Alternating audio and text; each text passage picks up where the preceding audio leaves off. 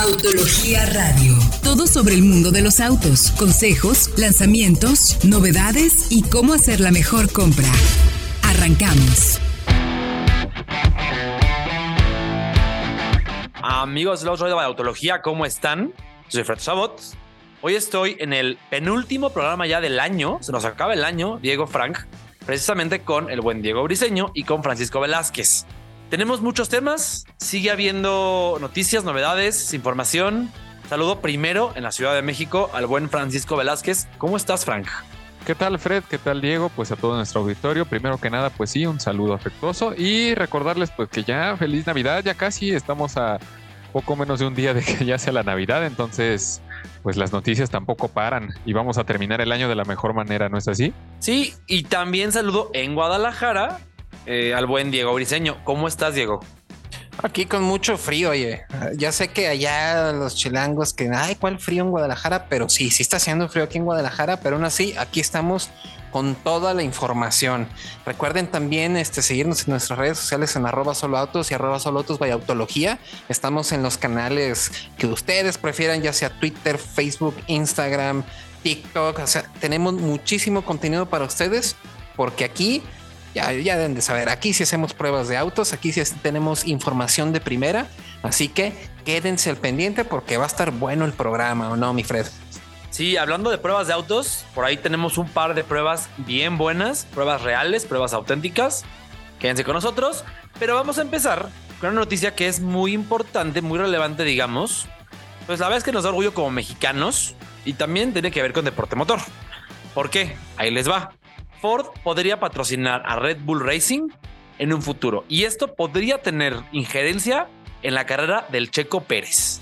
A ver, ¿quién tiene la información? Uh, ¿Qué tal? Pues la verdad estaba buenísimo, ¿no? Sabemos que pues el arroz que tenía Red Bull con, con Porsche pues no se coció, como dirían ahí los chavos con los que se juntan mi querido Frank. Pero pues, ¿qué tal, eh? ¿Qué tal que, que Ford le entre el quite? Está buenísimo. Pues estaría muy interesante, la verdad, ¿eh? Tiene mucho sentido porque cuántas carreras ya va a haber en Norteamérica, que es, pues, digamos, la casa de Ford. O sea, Ford es una marca global, pero principalmente están en Estados Unidos, Norteamérica, Canadá, México. Y ya va a haber carreras en Miami, Las Vegas, Austin, además de la de México y de la de Canadá. O sea, tiene sentido. Exacto, entonces sería un gran escaparate para la marca y ojo, eh, porque pues Ford no es primerizo precisamente en la Fórmula 1, ya saben que desde 2004 ya estaba con la escudería de Jaguar, precisamente de quienes eran dueños en aquel entonces, pero también tenían los nombres bajo Cosworth, ¿no? en, el, motor, precisamente para impulsar este, la carrera de los equipos como Jordan F1 en el 2003, 2004. Entonces, pues tampoco son ajenos y la verdad estaría bastante bien que se diera esta mancuerna entre Red Bull y, Ford. Y Ford. Es que sí, Ford tiene muchísima tradición en deporte motor. Los GTs en Le Mans, el rally, sus fiestas, sus focus de rally y también en Fórmula 1. Y sería interesante ver cómo podría, eh, digamos, impactar seguramente positivo, para, para positivo en la carrera de Checo Pérez, que corre con Red Bull, tiene contrato, contrato hasta 2024, si no me equivoco. Sí, 2024. Y pues, híjole, ¿se imaginan que tengamos por ahí a, Checo con sus logos de Ford, con su óvalo azul en el casco, sería bonito. De hecho, por ahí comentaban también entre los rumores que Ford no sería como tal proveedor de motores, sino que simplemente sería como eh, una especie de marketing, especie también para brindar consejos de manejo, incluso en estrategia de carreras, lo cual también le vendría muy bien al equipo y sobre todo pues a Checo. Saben, sabemos que pues eh, el auge de la Fórmula 1 ha crecido sobre todo en los últimos dos años en nuestro país. Ya sabemos que aquí todos somos ya Checo lovers, entonces pues vamos a ver si este arroz sí se cuece. Eso, justo, pero imagínate, imagínate que de veras fuera proveedor de motores, ¿no? Y ya saben que pues si es el proveedor de motores, por lo general tienen un vehículo de la marca que es el proveedor, ¿no? Imagínate a Checo con su Maverick mexicana, ¿cómo no? Ahí yendo al súper y todo con su pickup, ¿cómo no? O con su Mustang, imagínate, digo, no es mexicano, pero pues también. Eh, claro. Porque pasando de lo pasional de Ford, Red Bull, la Fórmula 1, hay noticias también relevantes para México, pero de cara a la industria. Porque se piensa que Tesla va a anunciar la planta en México en cualquier momento. O sea, podría ser ya para arrancar el 2023. Hay información ya previa al respecto. Ahorita vamos con Diego Frank que nos cuenten. Pero es que es ya. O sea, es, es aquí y ahora, casi, casi. Sí, porque ha habido muchos rumores, ¿no? Precisamente que en Nuevo León, pues todo está precisamente como que cuajándose para que se dé la apertura de esta, esta planta. Se había pensado que a lo mejor iba a ser más bien como un, un proveedor de, de estos de primer nivel, un tier one, ¿no? Porque incluso ya saben que en la en la frontera, eh, justo ahí el cruce fronterizo en Reynosa, creo, ya tiene un carril exclusivo para Tesla. Era precisamente para agilizar el paso de los componentes hacia la planta de Austin. Puede ser, pero también vimos a Elon Musk precisamente allá en la, en la capital regia, precisamente hablando con el gobernador Samuel García y con otros empresarios muy importantes. Entonces, pues, esto da mucho de qué hablar.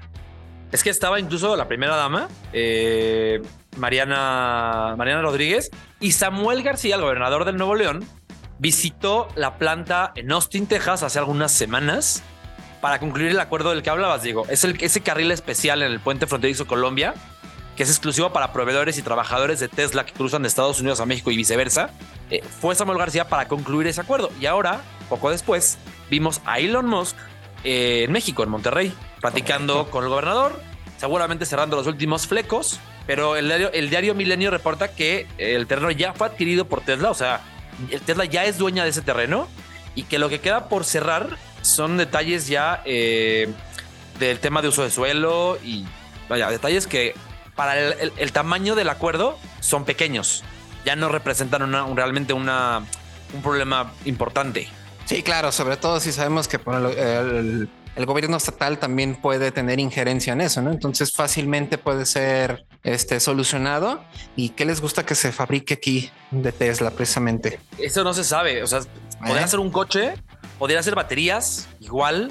O igual la Cybertruck la van a hacer en Texas, ya es un hecho. Sí. Pero igual nos mandan producción del Model 3, del Model Y, del Model S. Model y. Para, porque acuérdense que Tesla eh, busca, o sea, la, la, meta es crecer anualmente 50% cada año. Es un crecimiento gigantesco. Y para alcanzar un objetivo de tal tamaño, tiene sentido que se expandan con más y más plantas. Ya hay planta de Tesla en Berlín, en China, dos en Estados Unidos. Creo que no se me está yendo ninguna otra, ¿verdad? Son nada más esas. Más Hasta el momento, planta posible de México, que además estaría muy cerca de la planta de Kia en pesquería y de General Motors en Ramos Arispe. Aprovechando también todo lo que mencionabas, el tema de la proveeduría, pues ahora tendría de cierta forma solucionado un nuevo corredor industrial precisamente en, esa zona del país, ¿no? Que también es muy, muy este, importante para la producción. Así que, pues, la verdad está bastante bien. Y antes de continuar con toda la información que tenemos para todos ustedes, pues les voy a contar que pueden ir a leer todas nuestras noticias, toda la información que tenemos para ustedes, las pruebas, los análisis, el podcast. Pueden ir a leer toda la información en soloautos.mx diagonal noticias y también suscribirse a nuestro podcast, que nos pueden encontrar en Spotify, en Google Podcast, en Apple Podcast, en Deezer, en donde ustedes quieran. Ahí pueden encontrar la melodiosa voz de Diego, de Fred o la mía. Ahora sí que la que ustedes quieran escuchar. Pero vamos con más información. Regresando, pues vamos con uno de los coches que más se vendieron en nuestro mercado y uno de los más queridos por la gente. ¿No es así, mi querido Diego? Correctamente, estamos hablando de que por fin el Volkswagen Vento se despide ahora sí de manera oficial, ¿no? Sabíamos que con la llegada del Virtus desde India precisamente, pues ya no había cabida para este modelo, pues simplemente por la razón de que se dejaba de construir precisamente con esta plataforma desde aquel, desde aquel lugar. Pero oye, después de 10 años y casi 400 mil unidades vendidas, 396 mil 245 unidades vendidas del evento en nuestro país. Por fin dice adiós y vaya que creo que se le va a extrañar. No me dejarán mentir. Era un coche que tenía, combinaba como que lo básico, ¿no? Para las familias mexicanas. Un buen espacio, un gran manejo y sobre todo una confiabilidad que tal se la ganó como tal. Sí, eh, a ver, recordemos que fue el encargado en su momento de reemplazar nada más y nada menos que al clásico, otro de los coches más queridos de Volkswagen en México. Se ganó el cariño del comprador y una, oferta robusta, eh, fiable, muy fiable. Hubo en total, fíjense, seis ediciones especiales del evento a lo largo de todos los años y se despide con dos versiones finales. También tuvo varios facelifts y actualizaciones que lo mantuvieron vigente, pero nunca cambió plataforma, motor. Eh, se integraron nuevos sistemas de entretenimiento, pantallas táctiles, temas más modernos, pero motor 1.6 se mantuvo siempre. Sí hubo un cambio en el diésel, que si recuerdan lo ofreció eh, eh, unos años. Fue primero 1.6, luego fue 1.5, un motor más nuevo, más, más limpio, eh, que era fantástico, con la doble embrague de 7, era fantástico. Un coche espacioso, robusto. Eh, lo que sí es que le faltaba tema de seguridad, o, o no, mi Frank. Sí, así es, pero bueno, de hecho, durante su comercialización se ofreció con un motor 4 cilindros, 1.6 litros a gasolina, obviamente, con 110 caballos de potencia y 113 libras pie de torque. De hecho, acopló a transmisiones manuales de 5 o incluso automáticas de 6, lo cual pues también le venía muy bien al público mexicano que quería un coche pues con buen consumo, un coche que lo pudiera mover pues ágilmente en la ciudad sobre todo y pues sí, se volvió uno de los consentidos del público nacional. Sí, eh, no tenía, por ejemplo, más que dos bolsas de aire. Nunca tuvo más que dos, que eso era importante, sobre todo ya recientemente. Y me parece que solamente los TDIs automáticos llegaron a tener eh, control de estabilidad, que fueron muy pocos. Los demás no tenían ESP. Aún así hicimos más de una prueba. Diego, tú la hiciste, me parece, en Guadalajara, eh, de Alce. Eh, y el bueno, la hicimos con el Polo, precisamente, que no, Ah, eso. perdón, con el Gol, precisamente, Ah. que era su, su básicamente comparten plataforma, ajá, el hermano menor, pero sabíamos que fue algo que nos sorprendió, ¿no? Y la verdad no, no dudaba que, que el evento se fuera a comportar igual que lo hizo con el gol. Los invitamos a que busquen ahí en nuestro canal de YouTube la prueba del gol que nos sorprendió. Pero justo, ¿no? Yo también me la paso todavía haciendo window shopping en soloautos.mx buscando algún vento diésel que todavía está disponible porque la verdad es que la gente pues no lo suelta, ¿no? Y es por algo, precisamente. Ese motor y precisamente con caja manual como se llegó a vender, era súper rendidor, más que cualquier otro de los vehículos que a lo mejor podrían tener también un, un motor turbodiesel y junto con todo el buen manejo que ofrecía, entonces la verdad sí es difícil encontrarlos en, en el mercado de, de seminuevos o usados. Sí, y los que lo venden, pues los venden caros. Ahora, Caros. ¿quién se queda en lugar del evento? Hay que mencionarlo rápidamente. El Virtus. Sí, Es tal cual, el Virtus. Tal cual. El Sí, nuevo Polo justo. Sedán, Diego. Exacto, ya con la plataforma más moderna MQB, que ya sabemos tiene ventajas en espacio interior, en un buen manejo y sobre todo en seguridad. Ahora sí, el Virtus ya ofrece seis bolsas de aire, control de estabilidad, frenos ABS desde la versión base y ya también podemos incluir in- este, las asistencias a la conducción con freno autónomo de emergencia y otras asistencias que lo hacen pues tal cual muchísimo más seguro y de mano. Ahora sí, con el motor de gasolina de tres cilindros 1.0 turbo, que sabemos que en la T-Cross ha funcionado bastante bien y que te dejó muy buen sabor de boca allá en Ciudad de México, ¿no, Fred? Sí, tiene su lag, pero eh, es mucho más contundente que la anterior 1.6. Funciona mucho mejor y ahorra mucho más. Los precios del el Virtus van desde, desde 324.990 pesos hasta 420 mil pesos prácticamente. Correcto, entonces pues ahí tenemos un digno sucesor. Y justo hablando de sucesores, pues la nueva generación del Mustang ya presentó por fin sus cifras de potencia. A ver, Frank, cuéntanos, ¿qué tal queda el Pony Car? Pues sí, como bien lo mencionábamos, el Mustang ya era algo que estábamos esperando desde que pues fue lanzado prácticamente. Ya estamos esperando las cifras de potencia del Mustang y finalmente tenemos los datos. Pues la versión EcoBoost que tiene el motor 4 cilindros 2.3 litros tendrá 315 caballos de potencia y 350 libras pie de torque. Un aumento de solo 5 caballos de potencia en cuanto a la generación saliente, pero lo convierte en el modelo base con mayor potencia de la historia. Así nada más, combina tecnología como sistema de re- recirculación de gases de escape y turbocargadores Twin Scroll. La verdad es que bastante bien el modelo. Y continuando, pues también eh, el Mustang GT tendrá el V8 de 5 litros bajo el cofre y también tiene mejoras estructurales y un nuevo cárter de aceite. Hasta los 480 caballos de potencia. ¿Cómo lo ven? Sí, Wow, buenísimo. y ese es el bueno. ¿eh? Porque el Sí. EcoBoost no solamente tiene es un motor completamente nuevo. O sea, sí es 2.3 como el anterior, pero cambia todo el motor. Comparte solamente el desplazamiento con la generación pasada. Es una cuarta generación, motor modular, eh, una nueva generación, que es además de ser más potente, también es más eficiente.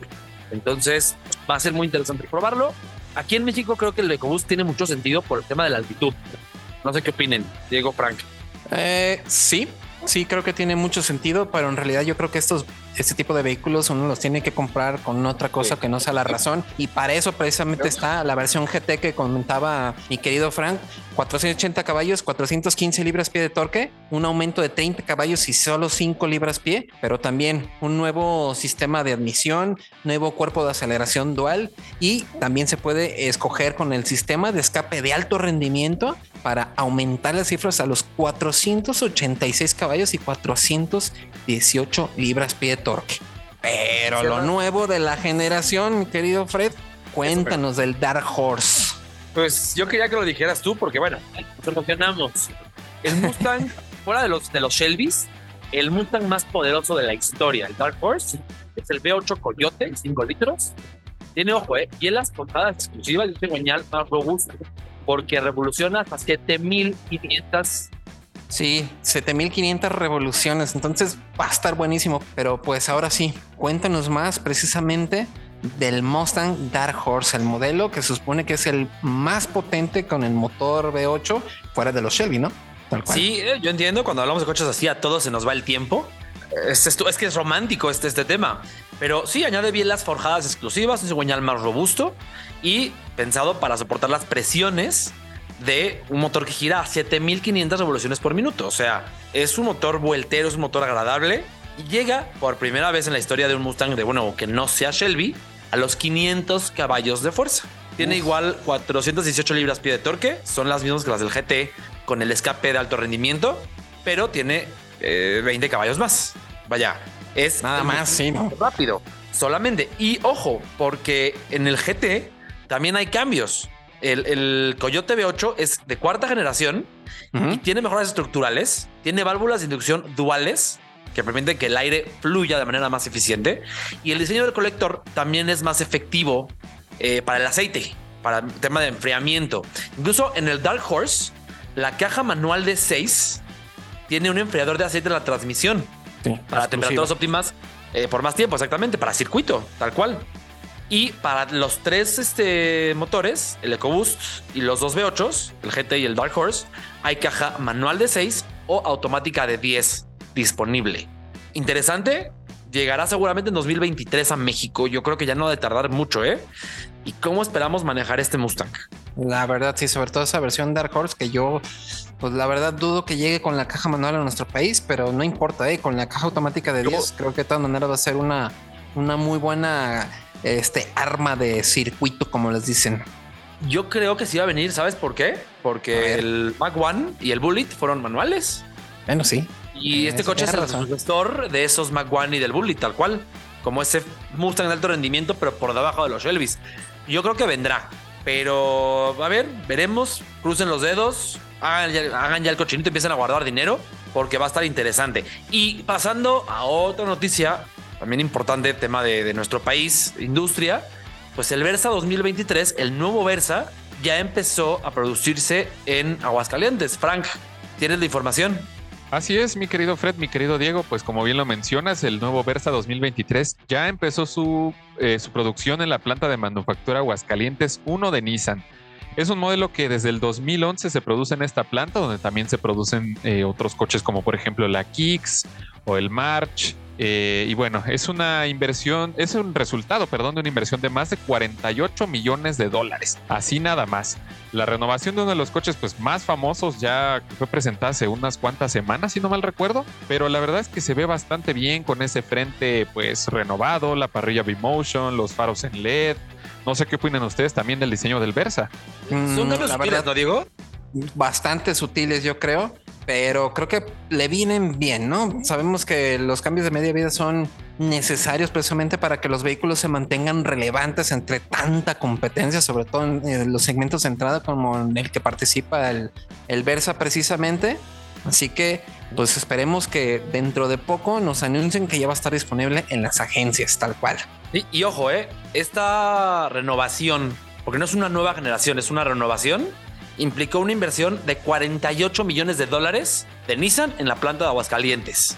Nada más. Nada más. afortunadamente, eh, las marcas creen en México, confían en, la mano de obra y en la manufactura mexicana y se, se, nota con ese tipo de, de, acciones y de inversiones. Correcto, correcto. Entonces, ¿cuándo crees que se empieza a vender? ¿Tú qué, cuánto le estimas? Pues yo creo que eh, arrancando el 2023 será el primer lanzamiento de Nissan el año que entra. Igual, igual. Yo creo que precisamente durante enero ya lo vamos a tener. Totalmente de acuerdo. Eh, recordarles también, Diego, si se perdieron el programa, si no escucharon el primer bloque, el segundo bloque, ¿dónde pueden ponerse al corriente? La verdad lo tienen súper fácil. Lo único que tienen que hacer es buscar en su proveedor de podcast favorito a soloautos.mx, donde van a poder escuchar todo lo que tenemos para ustedes en formato de audio. Porque sí, aparte de los videos, aparte del web, también le tenemos toda la información en formato de audio para que nos vaya escuchando cuando va camino al trabajo, cuando van de viaje. Así que ya saben, búsquenos en cualquiera de las plataformas y estaremos disponibles para ustedes en el momento y lugar que ustedes lo deseen. Ya lo tienen. Fácil y sencillo. Además, redes sociales, Twitter, Facebook, YouTube, TikTok. Sale el Frank bailando, haciendo, haciendo sus payasadas. Eh, Estamos en todas partes, sí. En todas partes, pero tenemos en TikTok tenemos material, eh, contenido de valor. vayan a verlo porque tenemos nuestras pruebas del alce resumidas. Vayan a verlo. Y seguimos con una prueba ya muy interesante de un coche que acaba de llegar a México, que tuvimos aquí en Ciudad de México un coche valioso, el, nuevo Toyota Yaris 2023, una generación completamente nueva, Frank. Sí, así es, mi querido Fred. Como bien lo mencionas, pues el Yaris que fue presentado igual hace poquito. De hecho, hemos estado llenos de lanzamientos en estos meses ya, pues últimos del año. Híjole, la verdad es que sí, pero bueno. Toyota presentó de hecho la cuarta generación de este modelo en Tailandia, que ya es modelo 2023 para nuestro país y que figura dentro del segmento de los sedanes accesibles, donde pues encontramos al Río, al Versa que mencionamos hace un ratito, al Virtus, incluso al Onix y al Mazda 2 Sedan, que pues es uno de los más populares y más vendidos en México pues en los últimos años. De hecho, entre los aspectos estéticos, pues se parece mucho al Camry, pero sí viene siendo más pequeño aunque destaca también por faros y la apertura inferior debajo de la parrilla que lo diferencian un poco pues de su hermano mayor, por así decirlo. Eh, tiene también un perfil muscular y proporciones de fastback en el poste C. Además también tiene rines de 16 pulgadas y una parte trasera con mucho carácter, faros con trazos angulares y también que nos recuerdan al Corolla. De hecho, pues sí mezcla algunos otros elementos de sus hermanos de, pues sí, de la marca. Y también adopta la arquitectura de NGA de Daihatsu, desarrollada pues como una plataforma global para autos accesibles, seguros y con buena calidad de conducción.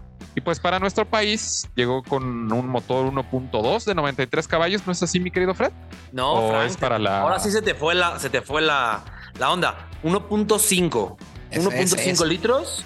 El de 105, ¿verdad? Sí, para mí muchas veces las marcas tienen que tener coches, motores diferentes porque sí, el que mencionas tú lo tiene para Tailandia y otros mercados, pero aquí tenemos la altitud. Guadalajara estamos a 1800 metros, y no 1500 metros, sí. 1500 y en Ciudad de México estamos a 2500. Entonces, un motor tan pequeño, pues no le viene bien porque pierden potencia. Hay menos oxígeno y pierden potencia. Se usa un motor más grande, 1.5, eh, 107 caballos, 104 libras pie, caja manual o una CBT, que fue la que probamos. Y lo interesante creo es el tema de la relación valor-precio, tal cual porque creo que llega a darle como un repaso a varios que ya se fueron arriba en precio, que ya como que escalaron demasiado. Y el Yaris se puede conseguir todavía desde la versión base por 299 mil pesos. Manual, pero ya muy bien equipado con su pantalla táctil de 8 pulgadas, control de estabilidad, 6 bolsas de aire, cámara de reversa, vaya, muy completo. Paros LED, sí, no, no, viene bastante bueno. De serie. Y te puedes ir a la SCBT High, que es la más cara, de 375, que ojo, siendo la más cara, sigue estando por debajo de los precios de muchos autos del segmento. Por ejemplo, del Versa, del Virtus, que ya está arriba de los 400, y del propio el HB20 que probamos hace algunas semanas, que está en 440. Entonces es mucho más económico, es mucho más accesible y agrega ya asistentes avanzados de conducción, paros billet, cuadro eh, de, instrumentos con pantalla de 7 pulgadas, o sea, vestiduras de piel. Está muy, muy completo, que es su principal valor. Ofrece mucho por el dinero en un coche que pues es Toyota, tiene esa reputación brillante de fiabilidad y que en un coche que además es muy amplio, está muy bien aprovechado el espacio, Diego. Me gusta mucho eso. Y pero sí, justo, a ver, platícanos, porque la verdad se ve bastante bien. Lo hemos visto aquí en la calle precisamente, pero ustedes que ya lo manejaron, ¿qué tal se comporta precisamente con esta elección mecánica? Porque es una de las grandes incógnitas, ¿no? Tal cual. Sí, fíjense, nos pasó algo bien curioso. Cuando nos lo dieron, lo sentimos muy dura la, la, la, marcha y las llantas venían en 50 libras cuando el coche indica alrededor de 32, 33. Cuando lo pusimos en la presión ideal, la presión no es la ideal, es la que tiene que ser, mejora, no solamente mejora mucho, sino que es uno de los mejores del segmento tema de marcha, insonorización. Es un coche fino. Vaya, eh, silencioso, bien aislado. Me gustó mucho eso. Luego, quizá eh, la dirección no sea la más comunicativa, pero cumple, al segmento cumple. Y aceleraciones frenadas lo hizo muy bien. Porque el 0 a 100, por ejemplo, está, eh, supera el dato del Versa, del Río. Esos 1.6 son los que compite y queda abajo de los 14 segundos. Cuando los otros están alrededor de 15.2, 15.3, en ese rango. Súper, súper bien. Y también frena muy bien. Este está alrededor de 40.5 metros la frenada dentro del, del promedio del segmento. Lo normal. Correcto. Entonces, pues yo creo que bien podemos decir que es un vehículo bastante completo y que mejores el, rango de precios desde 299 hasta ¿qué? los 375 mil pesos. La verdad, para un vehículo tan completo, sobre todo en seguridad, creo que está bastante, bastante bien. Así que, ¿qué les parece? Ya después lo tendremos para el test técnico, pero justo, ¿qué les parece? Un corte precisamente porque tenemos ahora sí un test técnico de una de las camionetas más bonitas y más gustadas de todo el mercado. Y vamos a ver qué tal le va. Estamos hablando de la Jeep Renegade 2023, así que después del corte les tenemos toda la información de esta pequeña SUV que también ofrece un cambio bastante interesante. Ya hemos hablado de ella, de lo que ofrece, pero ya la probamos por completo, como se debe, ahora sí. Así que ya saben, están en Solo Auto Radio Biotología. Pero antes, Frank, recuérdanos si se perdieron los bloques 1, 2 o 3 ¿En dónde se pueden poner al corriente para que escuchen todo el programa? Pues miren, la tienen muy, muy sencilla. Vayan a su plataforma de audio preferida, ya sea Spotify, ya sea Apple Music, ya sea Google Podcast, ya sea Deezer, y pueden encontrar todos los programas de radio que tenemos de este año y de años anteriores. También pueden encontrar todo el contenido que tenemos para ustedes con las notas al momento. Pueden encontrar la gloriosa voz de Fred, la gloriosa voz de Diego o la gloriosa voz de Frank. Ahí nada más para que se den un quemón. Eso, eso, porque ahí, les encargo, ¿eh? venimos haciendo el podcast de ya desde hace que cinco años, además. Entonces, tenemos mucho contenido para que ustedes se entretengan y se informen al mismo tiempo, precisamente. Búsquenlo ahí como soloautos.mx. Y bueno, Diego, ya sé que te anda por empezar. Claro. Platícanos. Claro, claro, claro. Tuvimos precisamente a prueba, como ya les comentaba, la nueva Jeep Renegade, el modelo 2023, que además de tener un cambio ligero muy interesante que la hace, yo creo, todavía más bonita, eh, pues tiene ahora sí lo que siempre habíamos pedido, ¿no? Un motor turbo que realmente le hiciera justicia precisamente a este concepto de vehículo que es como tal el baby jeep que siempre habíamos querido. Y yo creo que con ese motor las cosas cambian y cambian bastante. Pero bueno, antes de meternos en temas más escabrosos, precisamente pues hay que contar, ¿no? ¿Qué es lo que realmente cambia con esta camioneta? En el modelo 2023 pues tenemos una actualización ligera como tal. Tenemos al frente la, la, cara de la Renegade que siempre nos ha gustado desde que se presentó sigue presente, pero ahora tenemos unos faros un poco más recortados, una parrilla un poco más cortita también con las siete barras, que le hace ver como si fuera un cachorrito enojado, ¿no? Así al estilo precisamente como del Miata, como, ese como cute pero enojadito, que la verdad se ve bastante bien con fascias prominentes, este pasos de rueda cuadrados, toda la silueta inconfundible de Jeep y también tenemos unas calaveras cuadradas, sí, todavía, pero que ahora tienen un nuevo tramado que la aleja un poco de lo que la Duster se vino a subir, ¿no? Sabemos que tenían este tramado en forma de X muy interesante. La nueva Duster como que le vino a copiar y como que Jeep dijo, no, damos un paso más allá todavía y creo que se ven bastante bien. A final de cuentas una camioneta completamente reconocible y creo que con estos cambios simplemente se ve mejor. Y creo que esto también está este, presente en el interior, ¿no, Fred? Porque hablábamos de cómo ha evolucionado todo el tema de conectividad, incluso también de ensambles. Sí, yo recuerdo mucho, Diego, cuando salió la, cuando llegó la Renegade Dame con 2017, que fui al lanzamiento de la prueba de manejo y recuerdo que el interior, a ver, sin ser malo, no estaba al nivel de lo que costaba el coche. Quizás materiales le faltaba, sobre todo materiales y también el infotenimiento. Recuerdo muy claro esa pantalla pequeña, casi parecía monocromática. Sí. Que decías, híjole, pues sí, pero pues no. Como dicen, es un 10, pero. Y ahora, ahora sí, ya le integran la nueva unidad de 8.4 pulgadas de Uconnect. Colores más nítidos, es más funcional, responde mejor al tacto y tú la probaste. Yo, yo la manejé en el lanzamiento hace en septiembre, Sí. en Los Cabos. Tú la tuviste la semana entera. A ver, cuéntanos. No, justo. Y, y creo que sobre todo, aparte de la nitidez y todo, la respuesta es buenísima. Y sobre todo que tenemos conectividad inalámbrica con las plataformas de Android Auto y Apple CarPlay, lo cual también es bastante bueno.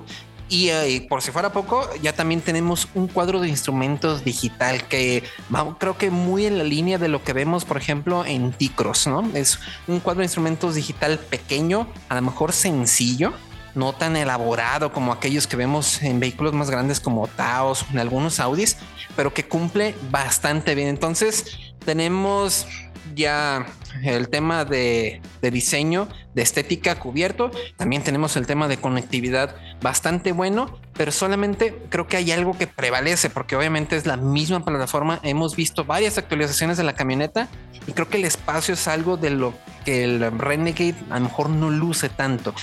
Creo que los asientos, tanto adelante como atrás, son planitos, son duritos pueden ser un poco canzones en ese sentido.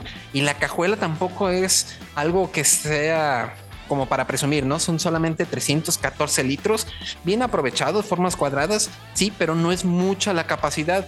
Lo que sí es que hay que agradecer que debajo de la cubierta tenemos una llanta de tamaño completo con rin original y eso es cada vez más raro. Pero bueno, entonces pasando ahora sí a los temas que nos importan, primero vayamos a la seguridad, ¿no? Porque es algo que también habíamos visto con esta camioneta que se nos hacía a lo mejor impensable, ¿no? Era una de las más caras del segmento y había versiones que no ofrecían las seis bolsas de aire. ¿Te acuerdas, sí, Fred?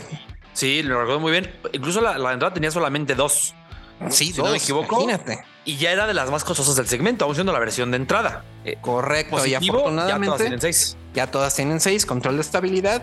Y ojo, porque en la versión tope, la Limited, que fue la que tuvimos a prueba, agregamos precisamente una bolsa de aire más para las rodillas y asistentes a la conducción. Ya tenemos frenado autónomo de emergencia, asistencia de cambio de carril. La camioneta se maneja bastante bien y es mucho más segura gracias a toda esta adaptación. Y bueno, ahora sí, el motor. Ya le dijimos adiós al 1.8 y tenemos un moderno 4 cilindros de 1.3 litros turbo de 176 caballos y 199 libras pie de torque con una caja Joder. automática de 6 cambios y tracción delantera, eso sí. Entonces son cifras bastante buenas. Creo que precisamente sí, Fred es la más potente del segmento, ¿no? Sí, ya es la más potente. Este motor no vamos a explicar de dónde viene, porque es el Firefly que tiene el largo y que tiene también la RAM 700 que nos encantó, pero turbo. Pero turbo. Y sí. toma, toma esa virtud de que es, es un motor muy eficiente, muy ahorrador, pero con un poquito más, no, no con un poquito, con un muchito más de potencia. Eh, Sí. El anterior 1.8 tenía 130 y 130 caballos que se sentían como 100, la verdad. O sea, le faltaba. Esta, con el torque, sobre todo el motor turbo, responde, es que muchísimo mejor. Y tienes, eh, Diego, datos de aceleración. y Correcto.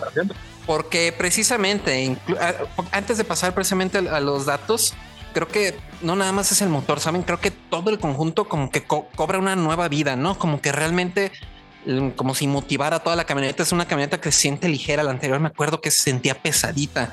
Incluso aún teniendo la dirección que es un poco lenta, no es tan rápida. La verdad se, maneja muy bien porque la combinación de suspensión blanda con esas llantas delgaditas también te deja saber lo que está pasando y lo, te da muchísima confianza. Y ahora sí, las pruebas de aceleración de 0 a 100 kilómetros por hora utilizando Vivox, ojo, 11.8 segundos, lo cual creo que es una muy buena cifra. También entendiendo que el segmento tiene modelos bastante rápidos, ¿eh? Y la recuperación de 80 a 120, 8.9 segundos. Y esto, créanme, se traduce en una confianza para hacer rebases en autopista, que es buenísima. La camioneta hace una muy buena mancuerna con la caja automática, entonces súper, súper bien. Y justo la frenada también, ¿eh?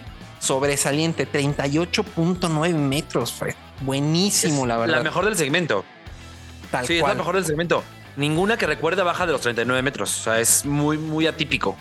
Y lo mejor es que si tiene un pedal durito, se siente como que bastante pesado para pisarlo, pero aún así se mantiene después de varios ejercicios. Eso es también para destacar. Y justo junto con todo este tema dinámico, también, como ya comentaba Fred, el motor es bastante eficiente. Oye, 11.3 kilómetros por litro en ciudad y 15.7 kilómetros por litro en autopista. La verdad es que es bastante, bastante bueno. Es una camioneta que yo creo cambia bastante. Esto simplemente nos lleva a ir precisamente al test técnico, donde en el slam de precisión logramos una velocidad máxima de 46.2 kilómetros por hora, sobre todo porque la dirección, como ya les comentamos, era un poquito dorita, un poquito tosca, así que no pudimos hacerla un poquito más rápido, pero la verdad es que el aplomo es buenísimo y en el alce, la verdad es que se nota que la camioneta confía mucho en su chasis porque la intervención del ESP solamente es cuando cree que es meramente necesario. Es muy sutil y la mejor pasada fue precisamente a 68.3 kilómetros por hora, donde la camioneta se mueve como si nada, el ESP evita un sobreviraje, entonces también eso se transmite en muchísima, muchísima confianza. Así que pues, ¿cómo la ven? Y ojo, ¿eh? es un chasis que tenía su tiempo, pero que es europeo, es de Fiat. Y se ve que lo han mejorado, lo han puesto a punto cada vez mejor. Se nota luego, luego, la marcha es muy buena, silenciosa. Vaya, tiene marcha, tiene, tiene modales de coche grande. De coche no grande de tamaño, sino grande de edad. De coche maduro. Ándale, correcto. Lo, único eh, que a lo mejor podemos decir es que pues no deja de ser un Jeep, ¿no? Y sabemos que la gama de Jeep no es precisamente accesible. La camioneta empieza en 542 mil pesos por la versión Latitude, que yo creo que es la mejor compra, porque la Limited, que es la que probamos que ya tiene los asistentes de conducción, los rines de 19, el techo panorámico, se va hasta los 593.900 pesos. es que ojo, barata no es. La Limited agrega ya nada más eh, ayudas de conducción, eh, sensor de punto ciego, el, el, techo panorámico, poco más. Ya desde la de entrada ya hay cámara de trasera, pantalla de 8.4 pulgadas, cuadro digital, faros de LED, eh, Uconnect vaya, ya viene muy completa por 542 mil. Esa versión de pasar a un Larned que era costosa, yo diría cara, y que no le encontraba el sentido, yo sí compraría cualquiera de las dos, pero la versión Attitude especialmente por lo que cuesta me parece una muy buena compra. Diego. Sí, muchísimas gracias por estarnos escuchando. Los invitamos a que vayan al canal de YouTube precisamente. Y pues bueno, a nombre de todos en Solo Autos Radio Biotología, les deseamos una feliz Navidad. Y ya saben, nos escuchamos el siguiente jueves.